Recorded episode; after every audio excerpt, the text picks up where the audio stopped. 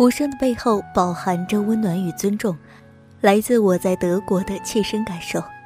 一个冬日的傍晚，我如往常一样加入候车队伍，等待回家的公交车。候车五六人，有序而安静。此时，一人牵着一狗从远处走来，暮色下那身影被路边的灯光镀上一层金边，尤为醒目。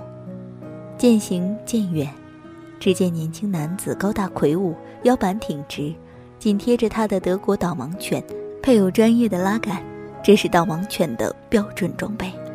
哦，是一位盲人。男子徐徐地。向车站，在候车队伍的不远处停了下来。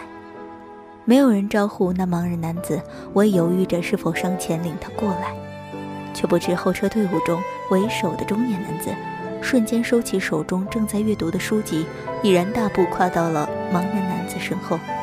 其他候车人也陆续紧随其后，没有一丝骚动。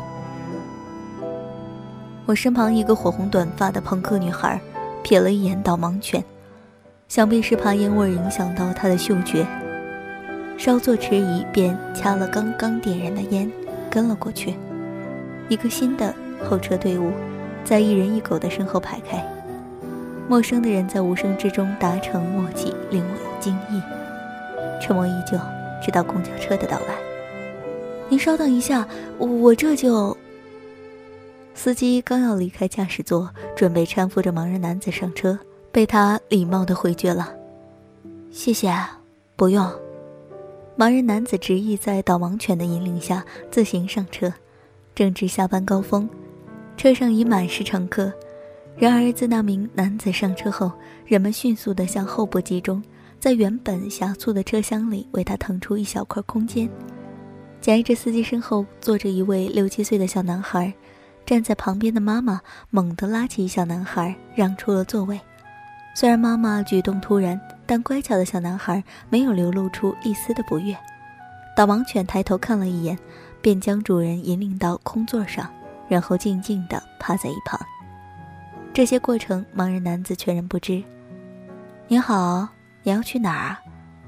您好，我要去莫尔大街。好的，陛下。司机诙谐的回答，惹得车内一阵欢笑。汽车载着欢乐的人们继续前行。特别喜欢这个故事，并不仅仅在于人们会因为那位盲人的到来而自觉地在他身后排队，也不仅仅是因为车上有个小男孩给他让位，也不仅仅在于大家宁可挤一点儿给导盲犬和男人留出空地。我在意的，所有这些举动背后无声的尊重。所谓爱，并不是要惊天动地、大声喧哗。告诉被爱者说：“我们在尊重你，我们在关爱你。